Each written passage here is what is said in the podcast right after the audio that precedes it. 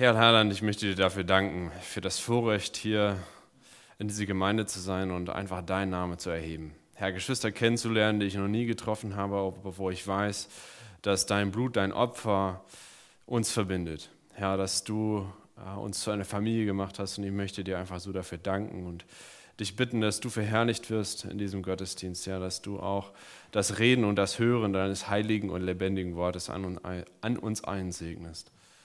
Amen. Ich habe manchmal nicht so die Möglichkeit, mich selber vorzustellen, weil die Gemeinden das machen wollen. Ähm, das ist auch nicht so schlimm, aber ich finde, es lenkt zu viel Aufmerksamkeit auf mich. Aber jedenfalls hatte ich das letztens, Ende letzten Jahres in Göttingen, wo ähm, vorher ich eine Absprache getroffen habe mit dem Leiter der Gemeinde, der mich unbedingt vorstellen wollte und der äh, zwei Fragen gestellt hat. Ähm, einmal, wofür brennst du und warum der Dienst an verfolgten Christen? Und ich hatte zum Glück, oder vielleicht war es auch mein Pech, gesehen, in der Signatur von seiner E-Mail hatte er einen Link auf, auf ein Buch. Und dieses Buch hat er selber geschrieben. Und es war genau zu diesem Thema so, wer bist du oder wer möchtest du gewesen sein, so was, wer als Mensch. Und dann dachte ich, oh Mann, ich muss hier wirklich, ich werde mich blamieren, wenn ich einfach so aus mir herausschieße, wofür ich brenne. Weil der Mann ist ein Profi, der hat ein Buch dazu geschrieben. Dann habe ich ihn gefragt, wäre es okay, wenn ich vielleicht das schreibe nachher, dann kann ich mir was Schickes einfallen lassen, was man dann der Gemeinde sagen könnte. Und ich wollte eigentlich aus mir heraussprudeln oder sagen, ja, es ist der Herr, es ist das Evangelium, wofür ich brenne. Das klingt ja logisch, aber ich dachte, vielleicht kann man das so schön umschreiben für eine Gemeinde, dass man sich noch besser darstellen kann. Oh, der hat es begriffen, der hat es so schön detailliert geschrieben. Aber ähm, ich glaube, in dieser Überlegung habe ich mich einfach blamiert, weil es so klar war, wie Paulus geschrieben hat, wenn es nicht mehr ich bin, der lebt, sondern Christus in mir, kann ich auch für nichts anderes brennen als für Jesus und für das Evangelium. Ich habe auch noch was Tolles heute Morgen geschrieben, war nicht geplant zu sagen, aber es war so schön umfasst. Ähm, und er ist darum für alle gestorben, damit die, die da leben, hinfort nicht sich selbst leben, sondern dem, der für sie gestorben und auferstanden ist. Also, erste Antwort, kein Problem. Zu der Frage, wofür brennst du? Warum der Dienst an verfolgten Christen? Ich glaube, es ist so wichtig, jetzt auch verfolgten Christen vor Augen zu haben, denn sie erinnern einen auch immer wieder daran, wie kostbar das Evangelium eigentlich ist. Wenn man sieht, wie was man bereit eigentlich sein müsste, obwohl es von uns nicht tagtäglich gefordert wird, zu geben, dann weiß man auch, wie kostbar dieser Schatz ist.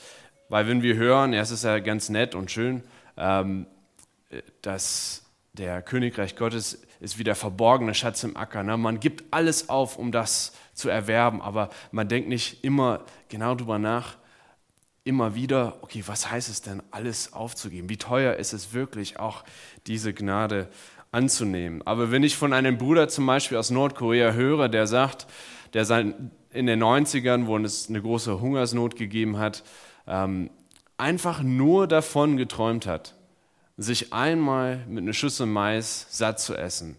Nur ein, einfach diesen Traum hatte. Und seine Familie hat auch gehungert und er wollte für sie sorgen, aber konnte es nicht. Und er ist nach China geflohen, um da Essen zu finden, zu suchen. Und er hat sich in, in, in China endlich satt essen können.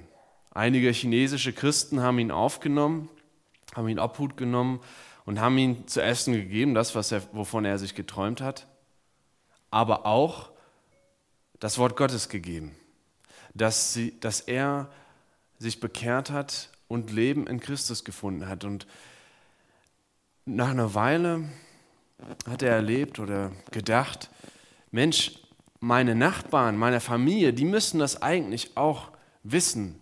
Ich kann es ja nicht nur für mich behalten. Dann sagte er, es ist wichtiger für mich, dass andere von Jesus Christus erfahren, als dass ich ein bequemeres Leben führen kann.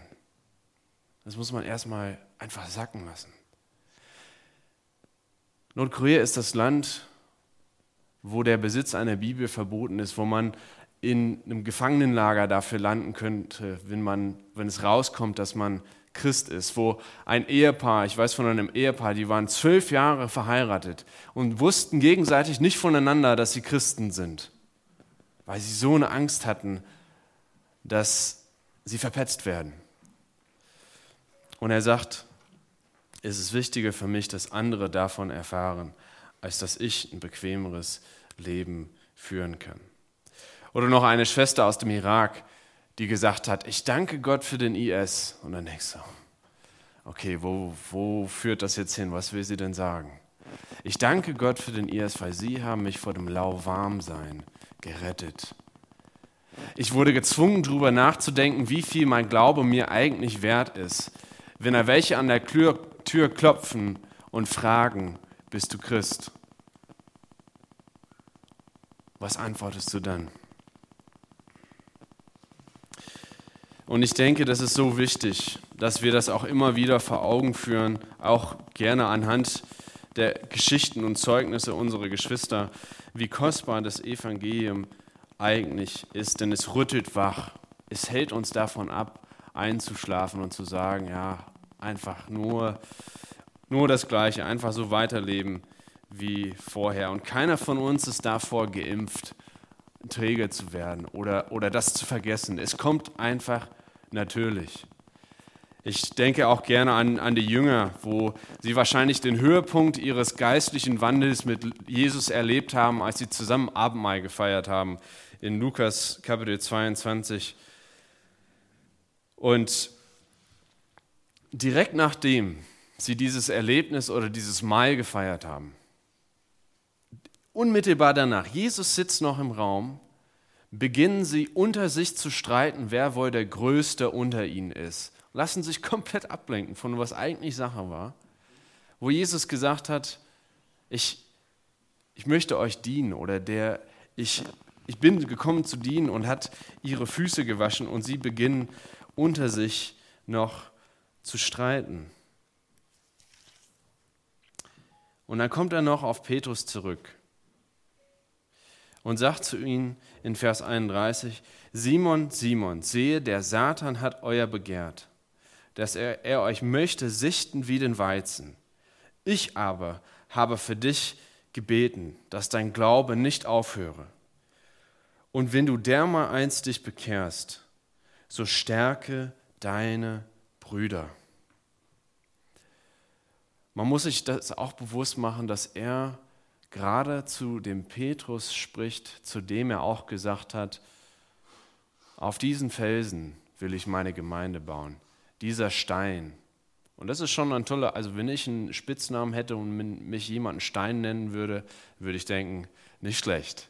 Ich bin ein solider Typ, der irgendwie zuverlässig ist, aber er redet auch gleich zu ihnen, ja, du wirst mich verleugnen.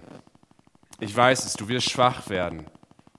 Aber ich habe für dich gebetet, dass dein Glaube nicht aufhöre. Und wenn Jesus weiß, dass so ein starken Mann, ein Mann, der glaubensstark ist und sein wird in der Zukunft, schwach werden wird, dann wusste er, es ist Zeit, ich muss für ihn beten.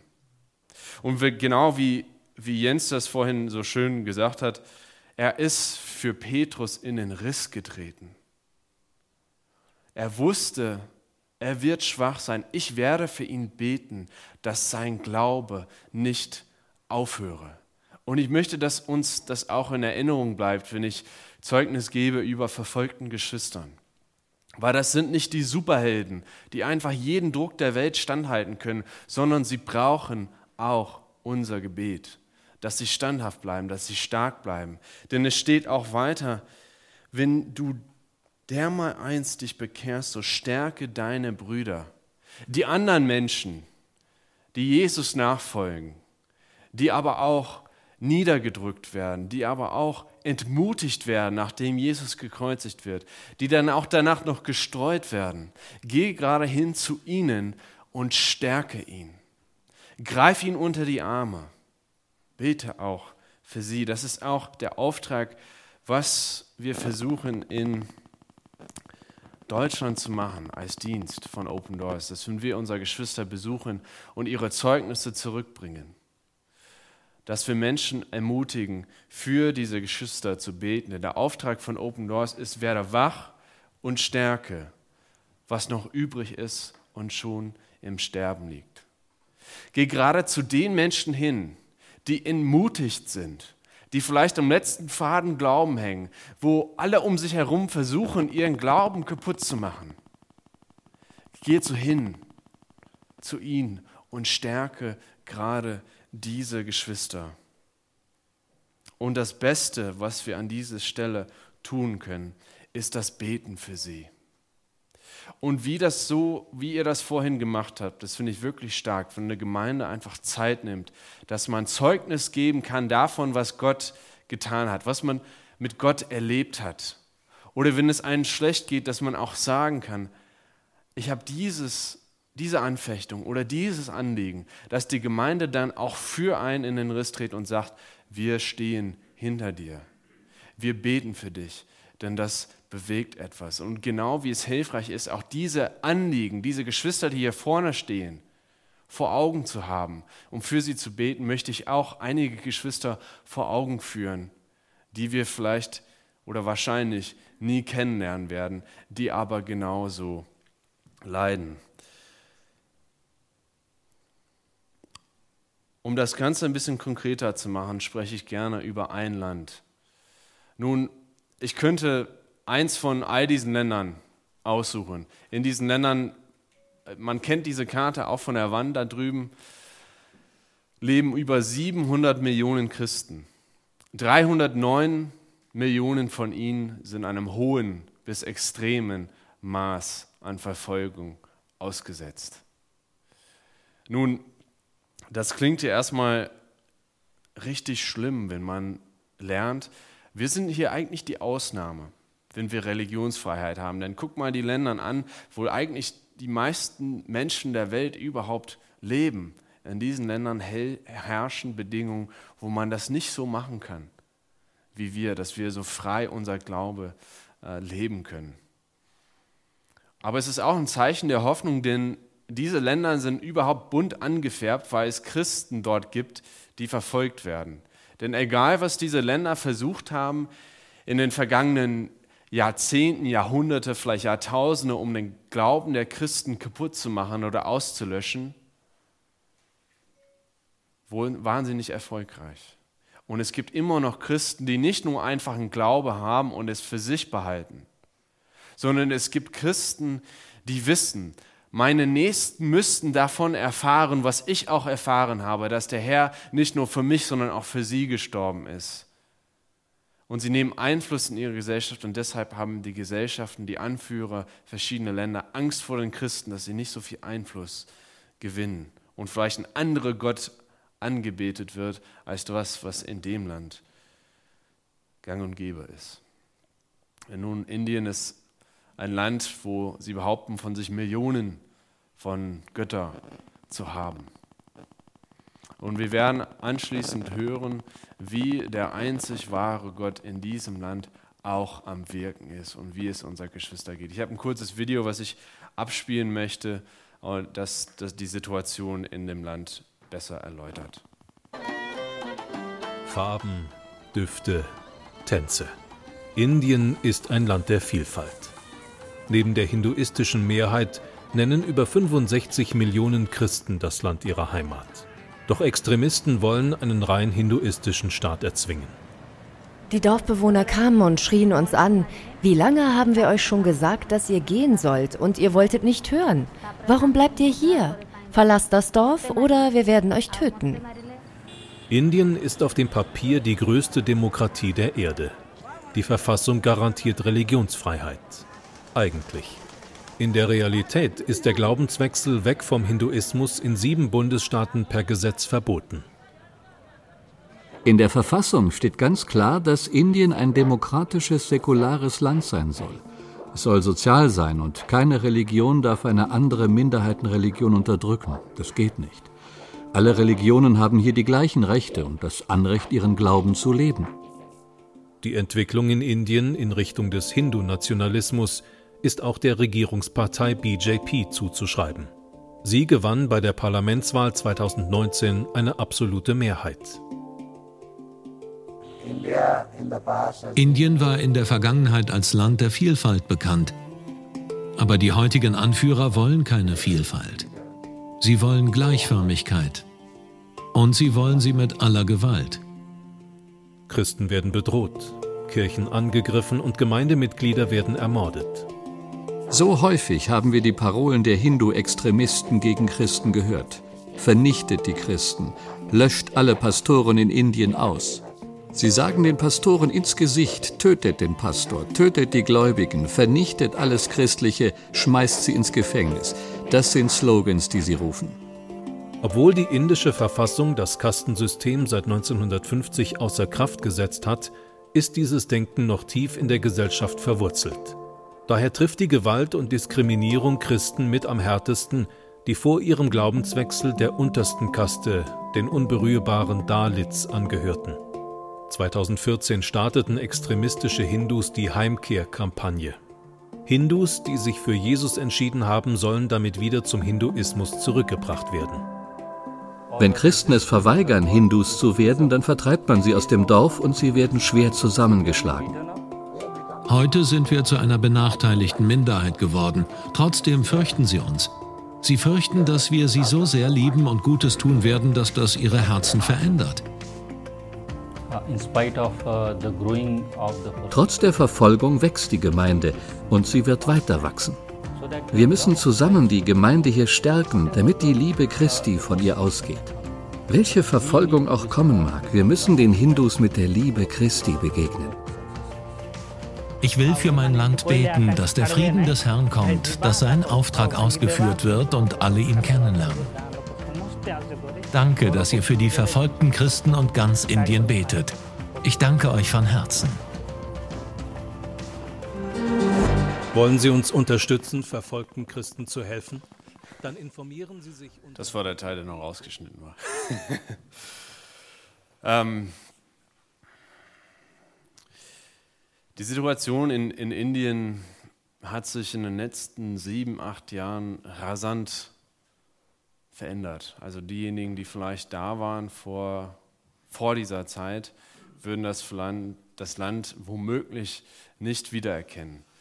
Denn die Regierungspartei BJP hat es sich offiziell zum Auftrag gemacht, zumindest einige der Anführer der Partei, Indien als christenfreies Land zu haben bis 2021. Nun, das haben sie nicht geschafft, aber der Druck ist trotzdem da auf Christen, auch andere religiöse Minderheiten, dass man eben Indien zu einem Staat macht, der nur für die Hindus ist. Und so wird auch von Regierungsseite Druck auf Christen gemacht jetzt. Zum Beispiel werden christliche Werke, das unmöglich gemacht, Gelder ins Land zu überweisen, damit sie ihre Arbeit dort äh, vorantreiben können. Vielleicht kennen einige von euch Compassion International, das ist ein großes Hilfswerk, das Schulkinder unterstützt und sie sind von einem Tag zum nächsten einfach, mussten sie abziehen, weil sie nicht mehr Geld in das Land überweisen durften und die Kinder sind einfach auf der Strecke geblieben. Es ist nicht, als hätte die indische Regierung dann auf einmal mehr Geld, um diese Kinder zu unterstützen. Sie haben gesagt, nein, wir möchten christliche Organisationen hier nicht haben, weil sie einen schlechten Einfluss verbreiten. Sie, sie stellen ein Christentum so dar, obwohl es Christen in Indien seit dem Jünger Thomas gibt, vor 2000 Jahren, sagen sie, nee, das Christentum, das ist irgendwas Neues, das ist irgendwas Westliches, wir wollen den Einfluss hier in unserem Land nicht haben. Und so machen sie das von offizieller Seite aus schwierig für Christen. Es gibt auch in, in Bundesstaaten jetzt Anti-Bekehrungsgesetze, ähm, dass man, wenn man der Evangelisation vorgeworfen wird, dass es auch eine deftige Strafe mit sich bringt oder dass äh, Pastoren auch sehr, sehr vorsichtig sein müssen in ihrer Arbeit, auch besonders wenn jemand Fremdes in ihre Gemeinde kommt. Nicht, dass ihnen Fremdmissionierung oder sonst was vorgeworfen wird. Und das hat jetzt auch nichts direkt mit Verfolgung zu tun. Aber die Lage, der pandemische Lage in Indien ist auch ähm, sehr schwierig gewesen, denn viele Inder sind Tagelöhner, das heißt, sie sind angewiesen auf die Arbeit des Tages, um für den Tag auch zu essen. Und das heißt, wenn du nicht arbeiten gehen kannst, wenn du nicht aus deinem Haus gehen darfst, heißt es so viel wie du kannst nicht mehr essen.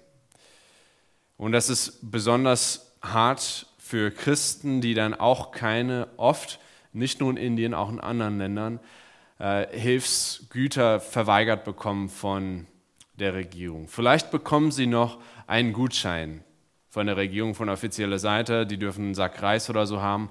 Aber wenn sie das eintauschen wollen in einem Laden in ihrer Gegend, sagen sie, nee, für euch, es tut mir leid, gibt es kein Reis. Und dann müssen sie entweder verhungern oder weit reisen in eine andere Gegend, wenn sie die Möglichkeit haben, um, wo sie nicht bekannt sind, diesen Gutschein vielleicht einzutauschen. Und es haben so viele Menschen von, von, Hunger, von Hunger gelitten in dieser Zeit, ähm, wo wir versucht haben, einfach das ein bisschen zu lindern. Ein Partner hat allein 8000 Familien in der schwersten Zeit versorgt. In dieser Zeit, also bis heute, sind es in Indien um die 180.000 Menschen, äh, die wir helfen könnten. Aber das ist so ein, ein Tropfen nur von den Millionen von Menschen und Christen, die überhaupt in Indien leben. Und ich meine, der Dienst an sich hat ja begonnen durch das Schmuggeln von Bibeln in, in Ostblockländern. Und wir machen ja heute noch, bringen wir Bibeln und Literatur in anderen Ländern und Ausbildung und, und Traumaseelsorge und so weiter. Aber das bringt alles nichts, wenn die Menschen nichts zu essen haben. Wir können da anbieten, was wir wollen, aber wenn sie da keine praktische Hilfe erfahren, ist das für sie auch sehr schwierig. Ein Mann, der diesem Partner hier begegnet ist, hat gesagt, ich war so verzweifelt. Ich war, ich war selber in der Versuchung, einfach zu sterben. Ich könnte es nicht mehr angucken, dass ich nicht mehr für meine Familie sorgen kann. Ich wusste, ich bin machtlos, dass meine Kinder nichts zu essen haben, dass meine Frau nichts zu essen hat. Aber danke, dass ihr an uns denkt.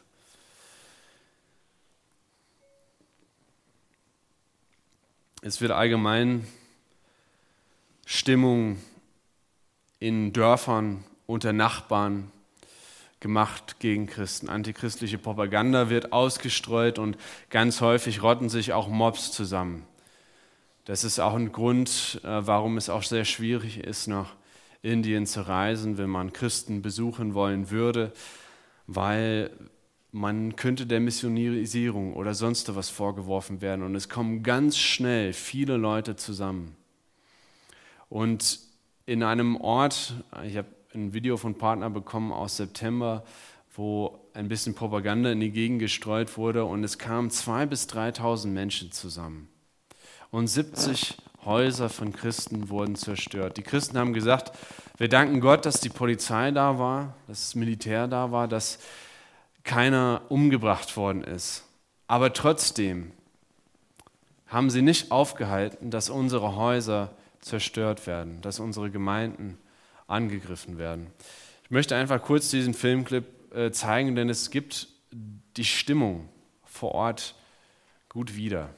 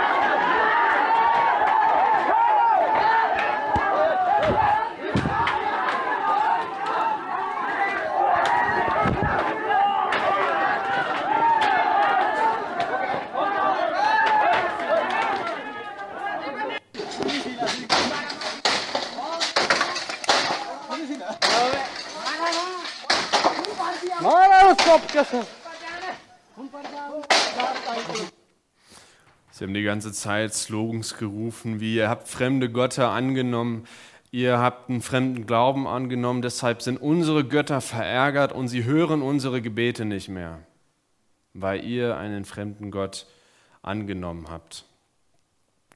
Es gibt auch Übergriffe auf Kirchen und Gemeinden, ein Versuch, die Christen einzuschüchtern, die Pastoren einzuschüchtern, dass sie ihre Arbeit nicht mehr fortführen, dass sie entweder ganz weggehen, dass sie aus der Gegend sind oder dass sie sich bloß für sich einfach halten, dass sie nicht anderen noch von Jesus erzählen, dass die auch nicht in der Gegend dienen, dass sie irgendeine Art von Einfluss gewinnen könnten. Aber ich möchte heute Morgen auch nicht im Allgemeinen bleiben, sondern auch ein Zeugnis von einer Person weitergeben, damit wir auch konkret für die Inder Fürbitten, können, äh, Fürbitte tun können. Das ist die Kirti. Sie ist eine vierfache Mutter und sie ist auch Witwe. Kommt aus einer hinduistischen Familie, hat ihr ganzes Leben lang an einer Krankheit gelitten und hat einfach alles Mögliche gemacht. Sie ist zu jedem Tempel hingegangen, zu den Priestern, es wurden Tiere für sie geschlachtet. Sie ist einfach nicht heile geworden, allen möglichen Opfer gebracht. Und in ihrer Verzweiflung hat sie die Einladung angenommen, zu einem christlichen Gottesdienst zu nehmen. Und in, nach diesem Gottesdienst wurde für sie gebetet und sie ist dann auch heile geworden. Und ihr Mann hat sich, ist auch gläubig geworden. Sie haben gesagt, schade. Hallo? Soll ich das Mikro nutzen? Ja, genau. Ah, kann ich auch hier ranlassen. Ähm, sie erzählte, oder sie haben sich gefragt, wer ist denn dieser Gott der Christen, dass er die Macht hat, Kirti zu heilen, wo alle anderen Götter, die wir unser ganzes Leben lang angebetet haben, nicht zu in der Lage waren und haben sich entschieden, wir möchten diesen Gott, der die Macht hat, meine Frau zu heilen, nachfolgen und sind Christen geworden, andere auch im Dorf. Und das hat natürlich auch den Dorfältesten verärgert, dass er jetzt Christen im Ort hat. Das ist nicht gerade das, was er wollte. Und so hat er die neuen Christen auf den Dorfplatz gerufen und sie aufgefordert, dass sie ihr Glaube lassen sollen. Hat ihnen auch mit Gewalt gedroht. Sie sind auch drei Tage hintereinander auf dem Dorfplatz gerufen, dass sie es lassen sollen. Einige sind zurückgewichen unter, unter dem Druck und haben gesagt, okay, das war schön, na, wir wollten an Gott glauben, das, das klang nett, aber es ist uns vielleicht doch nicht das Richtige für uns, wenn, wenn sowas uns entgegengesetzt ist. Aber Kirti und ihre Familie, sie sind treu geblieben, haben gesagt, Jesus werden wir nachfolgen, auch wenn die mit Stöckern und Steinen gekommen sind und sie zusammengeschlagen haben haben sie gesagt, wir werden nicht aufhören, an Jesus zu glauben. Wir werden vielleicht aufhören, uns zu treffen, aber weiter nicht. Wir werden trotzdem an Jesus glauben. Und das hat den Dorfältesten so sehr verärgert, dass er da die Christen, die noch treu waren, zusammengeprügelt hat. Das, äh, Kirti wurde so verletzt in dieser Zeit, dass sie äh, sich den Rücken gebrochen hatte und ähm, nicht mehr so vernünftig arbeiten könnte.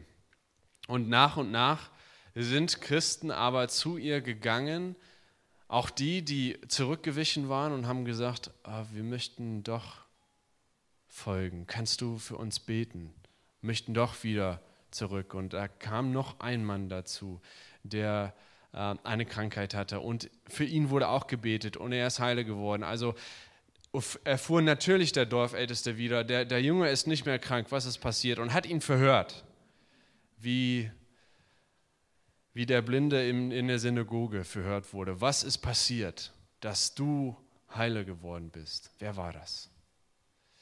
Und so ist er auch nochmal aufmerksam auf die Christen geworden und hat gesagt, nee, so geht das nicht. Und hat Extremisten beauftragt, Kirtis Mann zu entführen. Und sie haben ihn entführt und weil er sein Glaube nicht widerrufen hat, wurde er auch nach einer Woche umgebracht.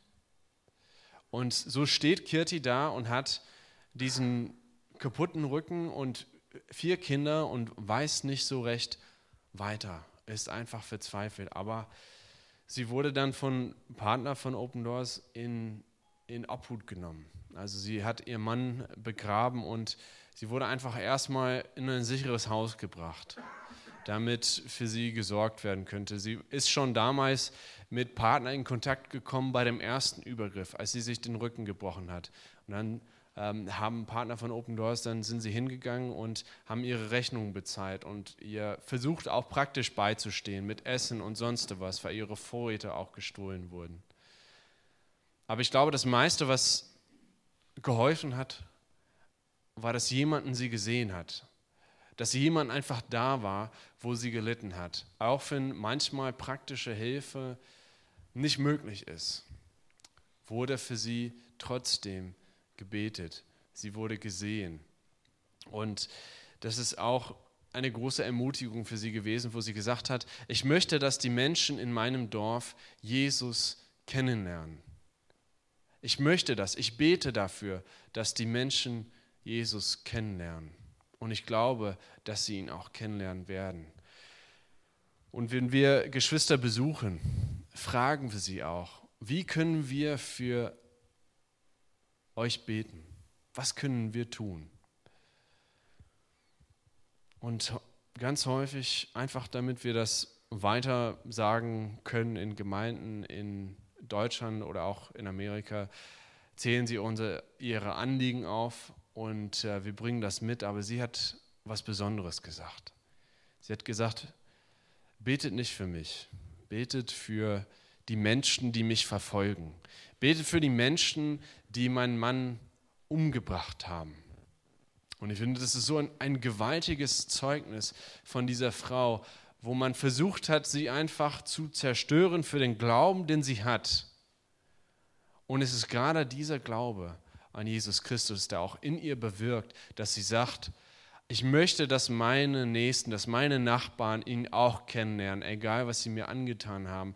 Bete für sie, dass das eine Realität wird.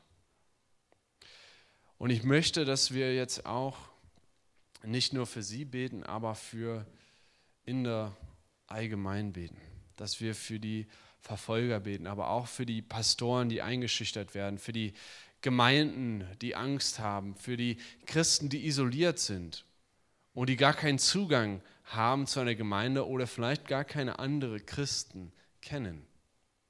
Dass wir für sie beten, dass sie nicht zurückweichen, dass sie stark sind, dass wir gerade sie stärken, dass wir für sie in den Riss treten. Ich würde einfach dazu einladen, dass wir jetzt als Gemeinde eine Zeit des Gebets haben. Wer möchte, kann gerne beten, dass wir eine Gemeinschaft machen. Äh, wer leise beten möchte, kann das gerne vor sich machen oder wer laut beten möchte, kann das auch gerne machen. Dann würde ich einfach diese Zeit des Gebets mit einem Gebet abschließen.